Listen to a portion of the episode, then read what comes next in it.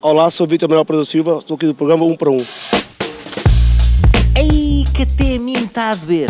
Só de imaginar levar com uma joelhada de ajuda do Canelas. Olha, por um lado podia ser bom, talvez me direitasse o nariz com a força com que aquilo foi. Eu acho que este vídeo foi tão violento que até o Paulinho Santos partilhou na sua página de Facebook. Para não dizerem que eu sou uma pessoa parcial, escolhi uma pessoa totalmente imparcial para falar do caso jogador do Canelas que agrediu o árbitro. À minha frente tenho um adepto do Benfica. Para mim, irradiado para o resto da vida não jogar mais à bola e ser castigado, ao máximo. O que é que é castigado ao máximo depois de ser irradiado? Epá, se calhar é apanhar uma boa multa, para ficar de exemplo a ele e outros mais. Se você fosse o juiz, então qual é que era a sentença que lhe dava? Uma dava-lhe prisão. Não digo muito tempo, mas dava prisão. Aqui não se faz. Quanto tempo? Aí um ano. Um aninho de prisão. Sim. Ao pé dos criminosos, de pessoas que matam pessoas. Isso também não. Também não. Mas aqui é uma agressão grave. Muito, muito grave mesmo. Nada se justifica bater assim num árbitro. Não, não, nada disso. Nada disso. Último jogo E do se fosse- campeonato, o Benfica está a ganhar, eh, mas está com os mesmos pontos do que o Porto. Penalti no último minuto. Completamente gamado. Epá, isso é uma das coisas que... Você está a vacilar. isso é uma das coisas que tem acontecido muitas vezes no futebol, haver essas situações que não são verdadeiras.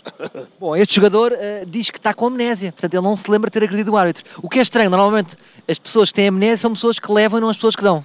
Sim, mas eu não me acredito muito disso. Não me acredito Acha que é tanga. Eu acho que sim. Isso é tal e qual que uma pessoa que mata este e aquele e depois como vai para o juiz é doido. É maluco, não se lembra.